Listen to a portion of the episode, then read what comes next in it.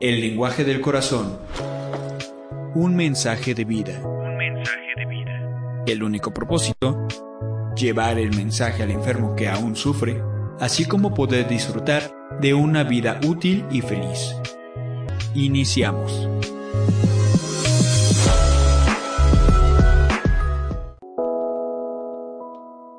El lenguaje del corazón. Un mensaje de vida.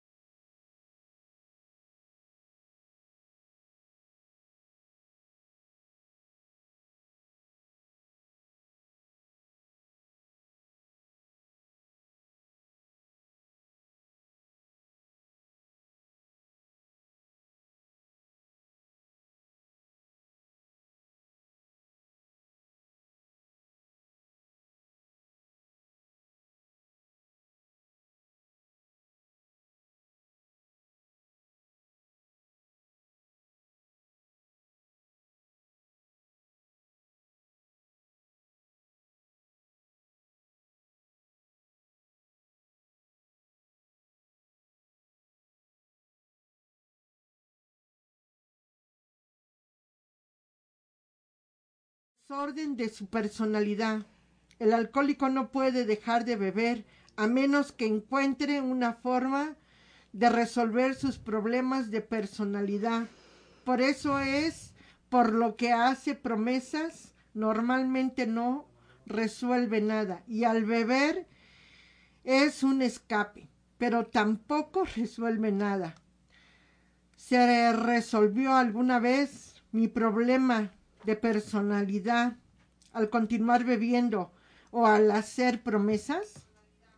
Dios irradia su vida con el calor de su espíritu. Usted tiene que abrirse como una flor a esta divina irradiaciones. resuelte su apego a la tierra, a sus iniquidades y preocupaciones. Desahoga el lazo que tiene con las cosas materiales, rompa sus ataduras. Y las mareas de la paz y de la serenidad fluirán. Abandone todo lo material y resuélvalo a recibir de Dios. No se aferre a los tesoros de la tierra tan firmemente que sus manos estén demasiado ocupadas para alcanzar las manos de Dios cuando Él se le tiene para dar amor. Ruego poder estar dispuesto a recibir la bendición de Dios. Pido poder estar dispuesto a alcanzar mi apego con las cosas materiales para recibir de nuevo de Dios. Pues bueno, maravillosos micrófonos aquí de On Radio hoy lunes, empezando como se diría normalmente una nueva semana, un nuevo amanecer. Pues por gracia divina, que en mi caso es Dios, puedo decir que, que un día a la vez es lo que me mantiene aquí. Y pues vamos a empezar con nuestra autopresentación de hoy día. Hola, yo soy Rose y soy una enferma alcohólica. Hola, Hola, Ros. Hola, yo soy una niña que tiene 10 años. Hola, Hola, niña. niña. Pues yo soy Araceli, alcohólica anónima, y pertenecemos a la Central Mexicana de Servicios Generales. Hola, Hola. Empezando este maravilloso lunes, el popó despejado, la ciudad despejada, tranquila, serena, pero sí confirmando y haciendo conciencia que somos responsables de esta situación que, que está sucediendo, pues hoy, este día, mundialmente hablando, porque no es solo Puebla, México. sino es Todo todo, el mundo. ¿Cómo a mí me vino a dar un estate quieto esta situación de, de esto que está pasando? ¿Sí? Yo evito empoderar el- la palabra de la situación. A una mente tan complicada como la mía, estarle metiendo situaciones complicadas, no ayudan, no me ayudan. Entonces, pues aquí manteniéndonos y ayudando a hacer conciencia como este virus que está ya, que ya no puedo más, que ya me dio un estate quieto a mí, entiendo que le dio un estate quieto al mundo y quien lo entienda así, pues bueno, ¿no? Yo así lo entiendo en mi persona y así es el alcoholismo. Así es el alcoholismo. Hoy el tema de hoy que se refiere en el uso prudente del dinero. ¿Cómo lo manejamos hoy nosotros, alcohólicos en recuperación, un día a la vez, con un programa 100% espiritual y lo, lo decimos y una y otra vez porque no tiene nada que ver con religión, no tiene nada que ver con partidos políticos, instituciones, nada. Nosotros no entramos en controversias con nadie, pero hoy nuestras reflexiones del día nos ayudan a, pues, a tomar conciencia. ¿Qué onda? ¿Qué, ¿Qué este daño que trae esta perversa enfermedad del alma? Como en cualquier momento y en cualquier circunstancia se puede reincidir o se puede caer en esta terrible enfermedad. Porque hoy nosotros leemos un día a la vez las reflexiones por, para bien de nosotros, que es lo que nos ayuda. Que alcohólicos o alcohólica yo, enferma de hoy para toda la vida. Nada más que la diferencia hoy es en abstinencia. Probando esto que es la sobriedad, esas pruebas. Y hoy estamos en prueba, ¿no? En prueba con esto que está pasando. Pero pues este tema lo empezamos ahora. El uso prudente del dinero. En Alcohólicos Anónimos, ¿es el dinero lo que hace bailar al perro o la raíz de todos los males? Estamos en el proceso de resolver este acertijo. Nadie pretende tener la respuesta completa. Buscamos el punto del espacio espiritual, donde termina el uso adecuado del dinero y empieza el abuso. Son muy contados los problemas del grupo que causen mayor preocupación a los miembros serios de Alcohólicos Anónimos. Todo el mundo hace la pregunta, ¿cuál debe ser nuestra actitud hacia las contribuciones voluntarias, los trabajadores asalariados, el profesionalismo y las donaciones de fuentes ajenas? Durante los primeros años de Alcohólicos Anónimos no teníamos problemas de dinero. Nos reuníamos en nuestras casas, donde nuestras esposas nos preparaban el café y los bocadillos. Si algún, si algún miembro de Alcohólicos Anónimos quería dar una pequeña subvención a un compañero alcohólico, lo hacía. Era exclusivamente a suyo, suyo, asunto suyo. No teníamos fondos de grupo y por eso no teníamos problemas con el dinero del grupo. Y hay que hacer constar que muchos de los veteranos de Alcohólicos Anónimos desearían poder retornar a aquellos días de sencillez alciónica, ya que nos damos cuenta de que las disputas por cosas materiales han acabado aplastando el espíritu de muchas empresas bien intencionadas. A menudo se piensa que demasiado dinero resulta ser un mal para nosotros también. No sirve de mucho ansiar por lo imposible. El dinero ya figura en nuestros asuntos y nos hemos comprometido a su uso prudente. Nadie consideraría seriamente abolir nuestros locales de reunión y clubs a fin de evitar todo lo que tiene que ver con el dinero. La experiencia nos ha enseñado que tenemos una gran necesidad de estas instalaciones, de manera que tenemos que aceptar cualquier riesgo que esto suponga. Pero, ¿cómo podemos minimizar estos riesgos? ¿Cómo limitar por tradición el uso del dinero para que no derrumbe nunca los fundamentos espirituales de los que depende completamente la vida de cada miembro de Alcohólicos Anónimos? Este es hoy nuestro verdadero problema. Echemos una mirada a los elementos principales de nuestra situación financiera, tratando de distinguir lo esencial de lo no esencial, lo legítimo e inofensivo de lo que puede ser peligroso o innecesario. Conocemos con las contribuciones voluntarias. Cada alcohólico anónimo pone dinero en el sombrero para pagar el alquiler de una sala de reuniones, de un club o para el mantenimiento de su oficina local o de la sede nacional. Aunque no todos, estamos a favor de los clubs y unos cuantos miembros no creen necesario una oficina local o nacional, se puede decir con razón que la gran mayoría de nosotros opinamos que estos servicios son fundamentalmente necesarios. Con tal de que sean manejados eficientemente y de que se lleven las cuentas de una forma responsable. Estamos bien dispuestos a comprometernos a apoyarlos así asiduamente, provisto que, por supuesto, no se consideren nuestras contribuciones como una condición para ser miembros de Alcohólicos Anónimos. Estos usos de nuestro dinero son por lo general aprobados y con algunas reservas. No vemos ningún motivo del temer que nos acarreen posibles malas consecuencias en el futuro. No obstante, hay algunas inquietudes, principalmente con relación a nuestros clubs, oficinas locales y la sede nacional, debido a que estas entidades normalmente emplean a trabajos asalariados, a trabajadores asalariados y que sus operaciones suponen hasta cierto grado la administración de negocios. Algunos miembros se preocupan por la posibilidad de que nos atasquemos en una burocracia pesada o peor aún, por la posible profesionalización de Alcohólicos Anónimos. Aunque estas dudas no son siempre irrazonables, ya hemos tenido la suficiente experiencia como para aliviarlas en gran parte. Bueno, pues hay como dice el enunciado de Alcohólicos Anónimos, nosotros nos mantenemos con nuestras propias contribuciones, eh, no se aceptan donaciones y para una enferma alcohólica como es como soy yo, sí es necesario tener un punto, un punto de, de reunión, aquí le llaman club, o cosas así, para que yo pueda eh, externar, ¿no? Lo que a mí me está pasando, lo que a mí me está sucediendo.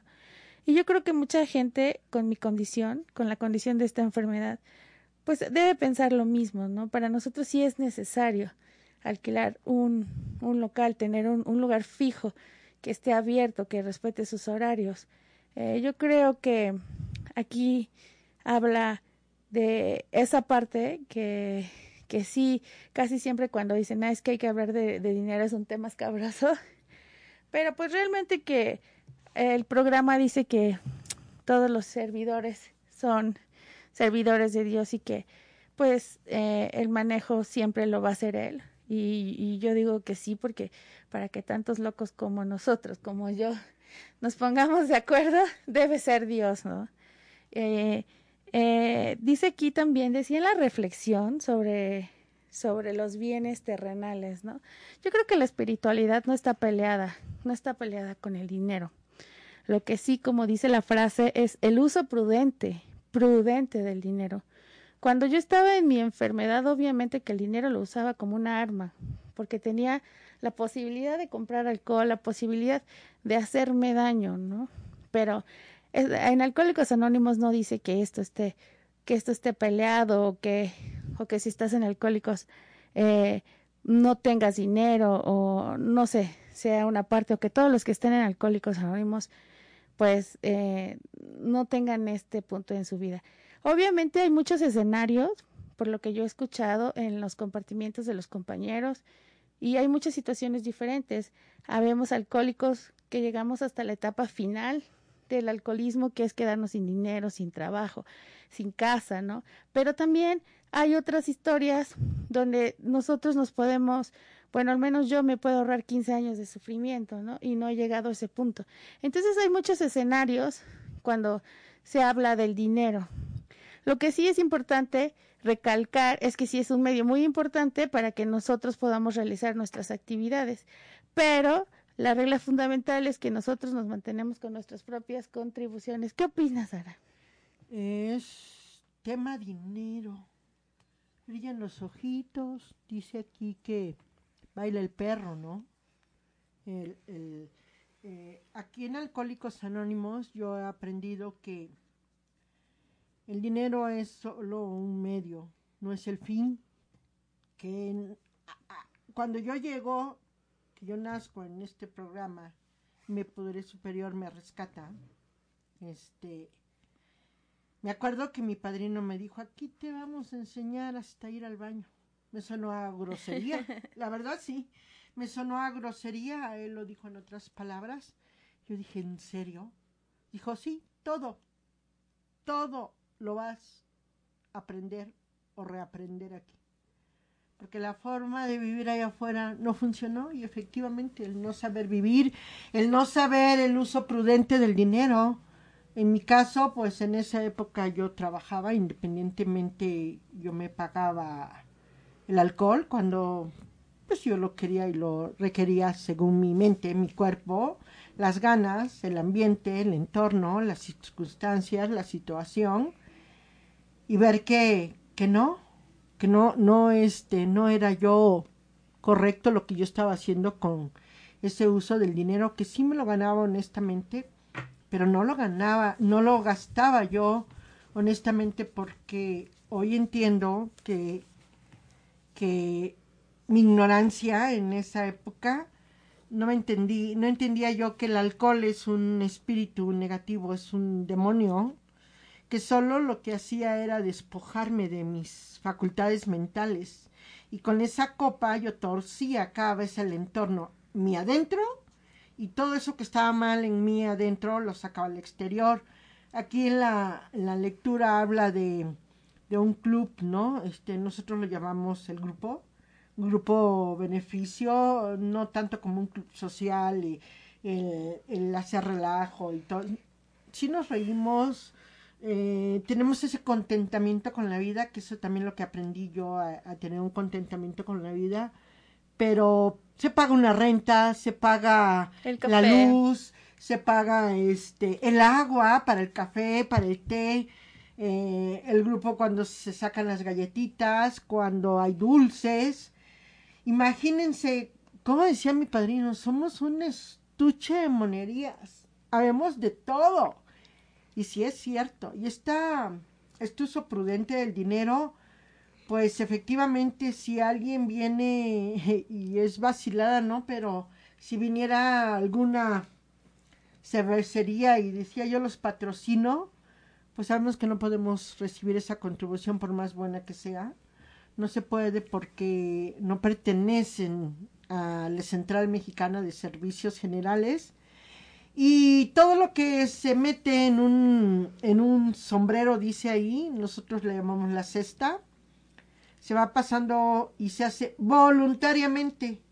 Aquí lo dice, y este libro del lenguaje del corazón, pues fue escrito hace ya muchos años. Y se sigue haciendo solo por hoy, practicando que cada quien da de acuerdo a lo que tiene, de acuerdo a lo que tiene en su corazón, de acuerdo a lo que tiene en su bolsillo, lo da nosotros decimos, pues, ¿cuánto te cuesta una cerveza, una caguama, un whisky, un bla, bla, bla, bla, bla, bla, bla, ¿no? Y desafortunadamente a veces eh, la palabra se escucha en demasía, ¿no? El alcohólico ya no bebe, pero él se vuelve tacaño. Y, cada quien solo hay unos ojos ahí arriba, ¿no? Que, que ven cuál es nuestra intención o cuál es mi intención al poner este esa séptima, nosotros decimos séptima, voluntariamente para pagar todos esos gastos y que para que el grupo, por ejemplo, el grupo Valle de Puebla, pues ya cumplió 35 años funcionando. O sea, eso para nosotros es, órale, tantos años. Yo tuve toda la oportunidad de conocer a uno de los cofundadores del grupo Valle de Puebla, que nuestro compañero que ya no está aquí, Julio. Varios cafés yo me fui a tomar con él. Su hijo, pues, es un, es un gran compañero mío el, el, haber obtenido experiencias de él, el ver cómo él junto con otros compañeros fueron haciendo este programa pues más ameno, más llevadero, la autonomía que tiene el Grupo Valle de Puebla es muy bonito, muy bonito y el hacer la unidad tanto en esta en esta eh, prudencia de, de cómo se ocupa el dinero en el grupo. Y fíjense que pareciera como es en serio, pero a mí yo lo he visto y lo veo de esta manera. Cuando yo aprendo a hacerlo en el grupo, este, eh, honestamente o practico esa honestidad, menos pasada de lista, me funciona afuera. Me funciona afuera y yo no lo había visto así. De veras que no lo había visto así porque eh, el ser honesta conmigo misma, y ante los ojos de mi poder superior, veo que el dinero, aunque no se antepone, y como lo dice aquí la reflexión del día, compaginando con este tema, verás que, que hay un Dios que se manifiesta, porque las cosas terrenales solo son temporales, solo son pasajeras. Pero cómo me iba a mí, cómo iba a haber bendición en mi vida si no, este, si no ocupaba prudentemente ese uso del dinero, ¿en qué? En mi persona, en el hogar. Hoy he entendido que Dios, yo lo llamo así porque creo en Dios, este, bendice para ser de bendición para los demás. Y ver que los que más tienen, cómo se pueden desprender para darle a los demás. Esta parte es maravillosa porque el que se abran estos micrófonos es una manifestación para mí de un poder superior. ¿Qué me iba yo a imaginar que a mí me invitaran a un programa de un radio a pasar el mensaje? He ido a diferentes difusoras de, de radio, hemos compartido los micrófonos, mis compañeros y yo pasando el mensaje, pero que nuevamente nos den la oportunidad de que el Grupo Valle de Puebla venga aquí ayudando a hacer conciencia. A ti que estás sufriendo y que tú dices, ahorita en estos momentos no tengo dinero, estoy solo, estoy depresivo, tengo cantidad de problemas. Pero lo dice la reflexión del día. Ajá. ¿Y qué? ¿Tomando los vas a resolver? Si no bebiendo no los resuelves, menos bebiendo, mengo a tu economía. ¿Cómo va a poder haber bendición en ese espacio donde estás si te estás destruyendo, autodestrucción? Porque así viniera el vecino, tu mamá, tu papá, la esposa, el esposo, el hermano, quien sea, y te hiciera pomada y te aplastara, un rayito de luz te puede ayudar a salir de ese infierno. Yo ayer escuchaba a una persona que, que había estado bebiendo una noche anterior y de veras qué triste, qué triste es escuchar o haber escuchado a esa persona ayer porque decía, este, yo decía, ¿y, y ¿Y por qué? ¿Por qué bebiste? Aquí date cuenta el para qué, te, qué, qué, tenías que te llevó al alcohol. Y empezó a decir la soledad, la tristeza, la falta del dinero. Por Dios, y aún así esa mente dañada, enferma, porque no es la droga del alcohol la que lleva a, a beber, esa ansiedad obsesiva compulsiva, sino es todo lo que está aquí adentro por eso nosotros vivimos un día a la vez. el cuidar nuestras emociones, porque en mi caso no es que ya tenga años de haber tapado la botella, sino que hoy cómo me mantengo para seguir adelante con esta situación, ¿no? Este niña de 10 años, ¿nos quieres comentar algo respecto a, ser prudentes para mantener este la bolsilla, en el bolsillo que haya dinero? Pues lo importante es de que en esta situación de no empezar a comprar obsesivamente compulsiva, empezarse a preocupar, diciendo no, no voy, no voy a tener en mi casa este papel, comida, pero en realidad es de que si confiamos en Dios, va, nos va a, nos va a bendecir, nos va a salir de esta y pues vamos a empezar a la vida que teníamos antes normal, sin preocupaciones y empezar a orar. Y también otra cosa que aquí decía Araceli que much- muchas personas, o en mi caso, en mi familiar, con mi familiar alcohólico, de que empieza a decir, no, que la soledad, que el dinero, ajá, el dinero, pon tú que el dinero. ¿Y, por, ¿Y cómo si tienes dinero para irte a tomar? O sea, para eso sí tienes dinero, pero para, para otras cosas no, ¿no? ¿sí? Y empezar a, hacer, a hacerse la víctima de que nadie lo quiere, que nadie la quiere, o así, ¿no? Me río, pero me río porque es terapia directa. sí, muchas veces yo, ahora tengo, ahorita tengo que, muchas veces yo, o sea, yo lo hice, lo que está diciendo la niña de 10 años, de, por ejemplo, ¿no? En la borrachera, en el antro, bien espléndida, ¿no? La, la propina, eh, las, las botellas cómo pasaban, las cuentas y las cuentas cómo sumaban. Y en ese momento sí no, como dices, o sea, no, no te duele, ¿no? A mí en mi caso personal pues no me dolía porque pues ya estaba bien anestesiada y sí, lo que yo quería era seguir, seguir, seguir, seguir hasta quedar noqueada de alcohol, ¿no? Y al otro día era de, ¿cuánto me gasté? Ay, no, es en serio, yo pagué todo y, es cierto lo que dice la nena de 10 años que empieza la conmiseración, no, es que yo, es que pobrecita de mí, es que se aprovecharon y, y es como alimentar esa, esa enfermedad, ¿no? Eh, eh, después, eh, fíjense el contraste, ¿no? Y lo que decía la literatura. Eh, con mi familia bien tacaña, ¿no? De, ah, sí te presto, sí esto, pero ¿cuándo me pagas? ¿No? Con los hermanos, con la madre, ¿no? Y en, en la, y en la parranda con los amigos que, que nunca están contigo, que nunca han compartido momentos cruciales, ahí sí bien espléndida, ¿no? Son esas cosas las que yo tengo que recordar, las que yo tengo que, que empezar a, a, a, a ver y ese, como decía alguien ayer en el grupo, ¿no? O sea, ese, ese historial, guardarlo como un tesoro más, más preciado porque cada día me recuerda de dónde vengo y lo que yo no quiero hacer, ya, por el día de hoy, ¿no? Sí, como decía aquí Araceli, ser tacaña, ser tacaña de, no quiero gastar esto, no quiero gastar eh, en esto, no quiero gastar en, ah, sí, pero en alcohol, en cigarros, en fiesta, en antros, y déjeme decirle que aquí en Puebla y en todo el mundo yo creo que los antros no son nada baratos, ¿no? Y, y fíjense que ahora veo y digo, híjole, e- ese, ese alcohol que yo comparto, ¿no? Con los amigos, con la fiesta, ¿por qué no usar ese, ese dinero de manera prudente, ¿no? Yendo a tomar un helado con mi madre, disfrutándola, ¿no? Pero algo también que yo como alcohólica no sé hacer era sentir, ¿no? Yo recuerdo que, que yo para los momentos felices me tenía que anestesiar, o sea, me tenía, tenía que tomar porque no sabía cómo procesar la felicidad.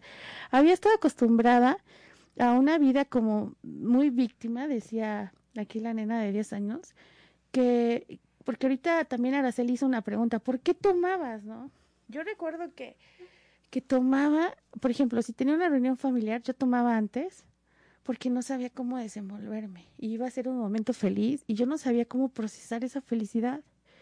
O sea, si yo iba a la playa, era ponerme hasta el queque porque yo pensaba que esa era la forma de disfrutar.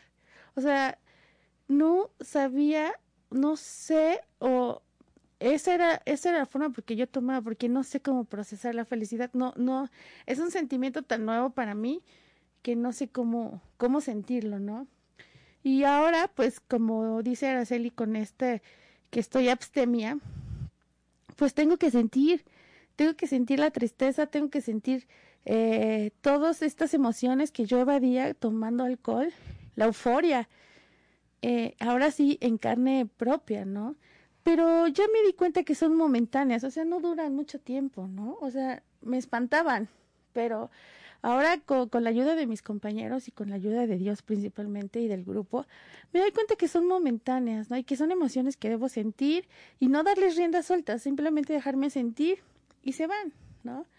Porque tampoco soy una persona perfecta ni lo voy a hacer nunca, pero son herramientas que, que me va dando eh, la agrupación que me va dando escuchar a mis compañeros, lo que decía Araceli con su padrino, que suena ridículo de que te van a ir a enseñar a hacer del baño, pero son todo, o sea, yo como Rosel, como Rose, alcohólica, son cosas que yo les decía, o sea, es que yo no sé vivir, o sea, yo no sabía cómo vivir, cómo desenvolverme, no me había dado cuenta del egoísmo tan grande que tengo, yo pensé que era una forma natural, ¿no? Pero ahí viene cómo se mi mente se transquiversó, ¿no? Se, cómo esta enfermedad dañó mi mente, ¿no? Cómo eh, la manera egoísta de ver la vida para mí se me hacía normal. Con razón, pues nada me funcionaba. Con razón, caí en la depresión, en la angustia, en la soledad, en el miedo.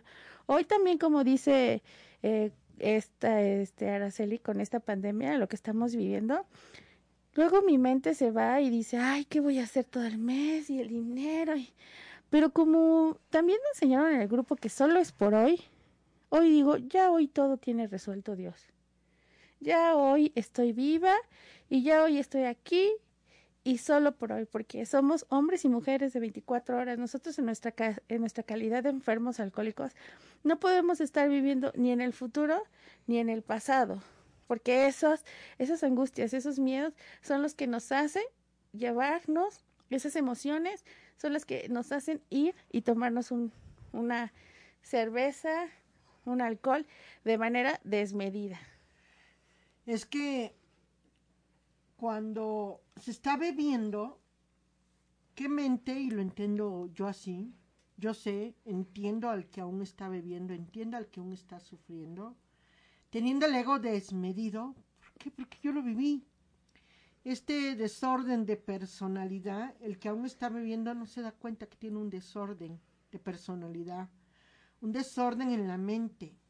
El, el hecho de, de, tapar la botella es apenas el comienzo. Sí duele, claro que duele. Cuando yo me reconocí persona eh, discapacitada mental para, para, para saber vivir, pues dolió. Claro que me dolió. O sea, ¿cómo creen que yo no sé vivir? Pues una persona que bebe de manera desmedida no sabe vivir. Una persona normal toma una copa, dos copas, está prudente y se va.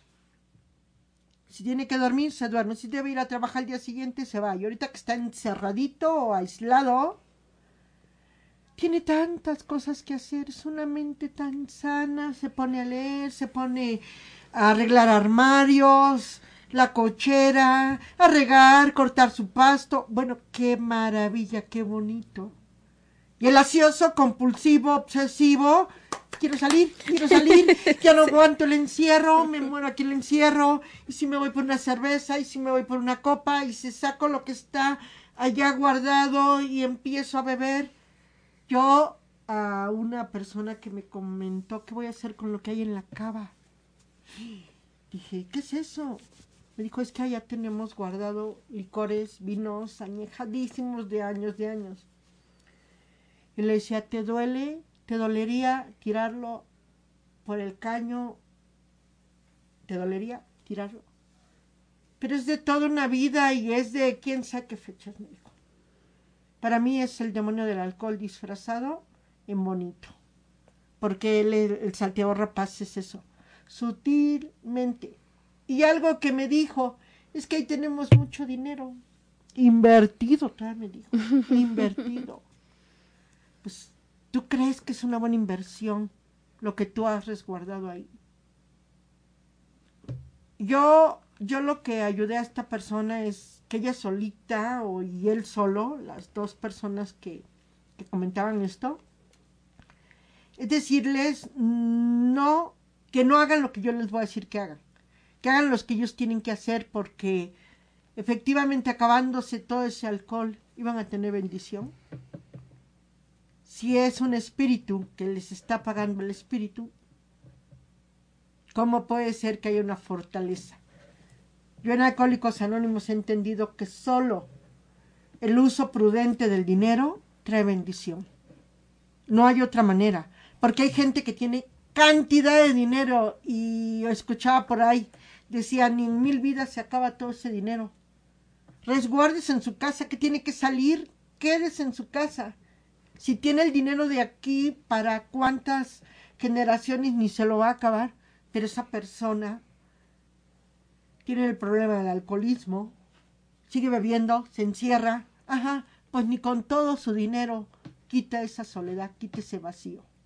Pero ver que el programa 100% espiritual en que el que yo practico me mantiene en abstinencia, me mantiene aislada sin tener que volverme más loca de lo que podría llegar a estar. Hoy he entendido que el uso prudente del dinero me ayuda a que a mantenerme para este se mantenga el grupo abierto. Ahorita pues algunos grupos están cerrados, el grupo de Puebla está abierto. Gracias a Dios. Sí, algunos sí. Sí, para algunos pueden decir que, que imprudentes. No, yo, yo le decía a mi, a mi esposo, me dijo, oye, ¿y con esta situación vas a seguir yendo al grupo? Y le dije, oye, imagina que para mí es un hospital, es, es algo de emergente. Yo estoy iniciando un proceso. Mira tu terapia intensiva corriendo. eh, para mí es de vida. Para mí sí es de vida. Y obviamente lo hago de manera res- responsable porque también me dicen que no hay que ser desafiante. De manera responsable, cubrebocas, gel. Voy y regreso en el coche perfectamente y tranquilamente. En el grupo se toman las medidas, hay gel antibacterial y no se da saludos ni de mano ni de ni de beso, no hay contacto y, pues ya nada, o sea, realmente para así, eh, para personas como yo, con la mente tan acelerada, con emociones tan disparadas, para mí sí es, sí es una emergencia acudir a mi grupo, ¿no? Para mí sí es, es de vida, es de vida tener una agrupación abierta y gracias a Dios que el Valle de Puebla, pues fíjate que sí, que, que, que, perdón, que mantiene las puertas abiertas. Y fíjate que se han sumado compañeros de otros grupos, porque no hay, han cerrado muchos, ¿no? Y también dicen que, que para ellos es súper importante tener una, un, un lugar donde puedan llegar y puedan también manejar todas sus emociones. Y que gracias a Dios el Valle de Puebla está abierto. Sí, aquí es quien guste ir, no es imposición. Sugeridamente, pues cada quien debe tomar sus precauciones y hacerse responsable. Algunos lo estamos haciendo en línea. Este, así estuvimos anoche en una junta muy buena, estuvo buenísima. Y, y siempre hay maneras, la tecnología yo siempre he dicho me rebasa, pero qué padre es saberla usar para beneficio, no solo estar obsesiva y compulsivamente en estos medios que la tecnología tiene, sino para uso bueno. En esta, en este prudente despertar espiritual, que si lo ponemos primero, el programa nos enseña que todo, dice, todo vendrá por añadidura. Todo. Y sí es cierto, si esta mente, que la mía, nació con esa discapacidad para algunas cosas en la vida, saberlas desarrollar como una persona normal, bueno, está bien, ya lo admití, ya lo entendí. Hoy, ¿cómo le hago para vivir esta situación la que estamos viviendo? ¿Cómo le hago para pasar el mensaje? Siempre hay maneras y me encanta. Yo siempre le digo a quien me llame, a mí llámame antes de, no después de. Antes de beber, llámame. Porque después de beber, sí está complicado porque el boomerang, híjoles, sí duelen. Duele de alguna manera, ¿no? Bueno, eh, otra cosa que me gustó mucho del pensamiento del día, que dice todo alcohólico tiene un problema de personalidad, bebe para escapar de la vida.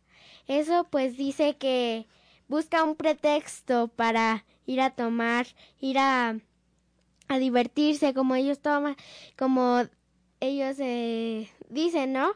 Pero aquí lo importante es de que a ti que me estás escuchando, que no es porque no- nosotros te digamos que vayas, sino es- está en tu elección. Si quieres dejar de sufrir, si quieres dejar de, al día siguiente, como dijo Rosel, y decir, "¿Y ¿qué? ¿Cuánto dinero me gasté? ¿Y en serio yo pagué todo eso? Pero, pues sí, es lo que les puedo compartir. Y aquí al final del libro del pensamiento dice que poco a poco se va lejos. Wow. O sea, de decir de que en su elección está dejar de beber para que puedan llegar lejos y se sientan al amanecer digan, wow, qué, qué bien me siento, qué, qué contenta me siento, ¿no? Pues qué bonito, ¿no? Qué bonito Sí. escuchar este cómo las nuevas generaciones cuando captan la idea de lo que es vivir con un familiar alcohólico que, que aún está sufriendo y que lo, lo más triste de todo, lo más triste y de veras es triste, saber que algo está mal Y no Y- cambiarlo. Y no hacer nada para arreglarlo. No, al claro. contrario, Seguir las sufriendo, venas sí. con una liga y pensar que el exterior tiene la culpa de todo lo que yo hacía. Yo tuve que llevar un proceso doloroso en mi caso porque no voy a cambiar. Y nadie me va a cambiar, yo soy así y les vale gorro. Fíjense nada más, qué ignorante cabeza la mía de como no sabía vivir y a mí nadie me tiene que decir qué hacer, ni nadie me tenía que decir si bebía o no bebía, pero algo que, que entiendo hoy que, que ya sé la verdad, yo no es que me justifique, pero decía, ¿en serio es una enfermedad? ¡Qué locos! O sea, ¿quién dice eso? Y cuando me dijeron que la Organización Mundial de la Salud en 1954 lo determina, o sea, yo enferma y aparte discapacitada mental, o sea, no voy a poder beber ni una jamás en la vida y aparte mi mente no concuerda con cosas que, que hice. Imagínense, hacer cosas sin beber, incuerdas. Y el alcohol solo disparar lo que ya soy. Qué, qué, qué triste es a veces decirle a alguien, para, tiene un granito, un granito de reconocer que ahí donde estás, aunque estés en tu alfombra mega padrísima, con, con lujos materiales. Una alfombra persa. Ush, no, no, no. Pero el alma totalmente Sí. destruida, con la, hasta la mirada ida en otro rollo. Eso es lo que hace el alcohol. Es lo que decían diferentes escenarios, pero al final es la misma depresión. dicen el Claro. ya se quedó sin nada, ya no tiene Ah. familia. ¿Y tú cómo estás en tu alfombra? ¿Tú cómo estás ¿Estás en tu feliz? casa? ¿Qué es? ¿Estás en paz? No, ¿vives? ¿Estás ¿Vives y tranquilo? dejas vivir? Nada más pregúntate, ¿no? Aceptar que tienes una enfermedad, ¿no? Pues no es fácil, no es fácil. Fíjate a mí, ahora que a mí me quita un peso de encima, ¿eh? Saber que era una enfermedad. Claro. Porque, porque la verdad que dije, ay, qué bueno que es una enfermedad con razón. Pues, pues, pues por eso se me iba, se me despuntaba. La verdad para mí fue un aliciente saber que, que el alcoholismo es una enfermedad, ¿no? Y que debo tratarla como tal. La de discapacidad mental no les voy a mentir. ¿A quién le gusta, no? A quién le pues a gusta nadie. aceptar.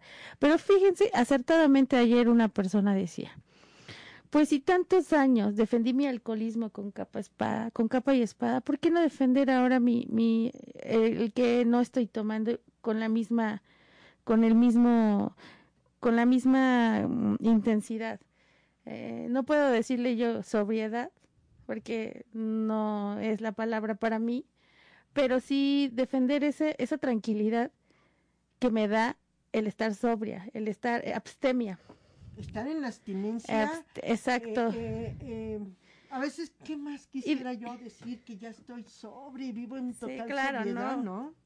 Y ayer decía también eh, eh, esta persona, decía, a ver, si estás en un programa, no es para que estés infeliz y con la cara toda ahí amargada. O sea, este programa te ayuda a ser feliz, ser feliz afuera, sí, ven y quéjate aquí, eh, cuéntanos tus emociones, habla de ti, pero también empieza a ser feliz, porque si no, entonces ¿de qué sirve que estés en Alcohólicos Anónimos y sigues con tu cara igual toda amargada? Y tiene razón, ¿no? Porque estar en un proceso así, aunque sea doloroso, sí, sí duele, sí esto, pero también te compensa porque también te empiezas a sentir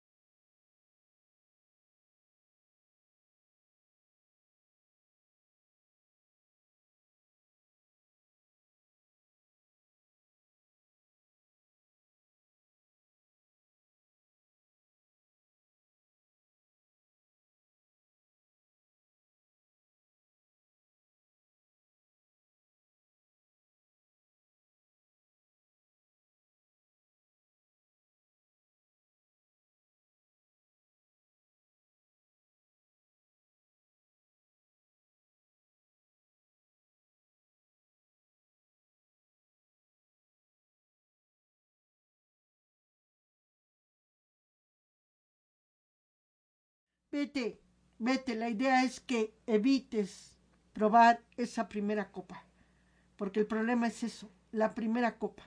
¿Cómo se va esa obsesión compulsiva, obsesiva que está en la mente?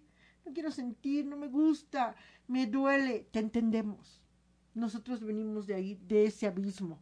Pero fíjate qué bonito hoy poder decir gracias Gracias este lunes, martes, miércoles, jueves, viernes, sábado, domingo. Qué bonito es vivir un día a la vez. Que el pasado solo sirva mi cofre para abrir mi experiencia con el que aún está sufriendo. El futuro no llega. Hoy es nuestra oportunidad de seguir tapando la botella y ver qué onda con esta mente que está aquí adentro. Como ir sanando heridas que cicatricen y dejen de supurar Gracias, On Radio, se los agradecemos nuevamente. Gracias al que está en los controles. Gracias, que gracias también por se la rifa. aquí, ¿cómo Sí. le hacemos? Todos nos vamos con señas y aquí pues también. Porque hay, un gran equipo atrás de estos micrófonos. Sí, y también nosotros muchas más nos gracias. venimos, nos sentamos, pero ellos tienen un gran, una gran labor para nosotros abrir este micrófono. Gracias y pues pidan ayuda. Dejen de estar en ese infierno. Gracias y bonita semana. Escuchen a la nena de 10 años.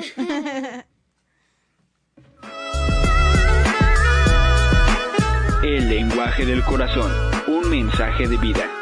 Esperan en la próxima emisión de El lenguaje del corazón, un mensaje de vida por OM Radio. El lenguaje del corazón.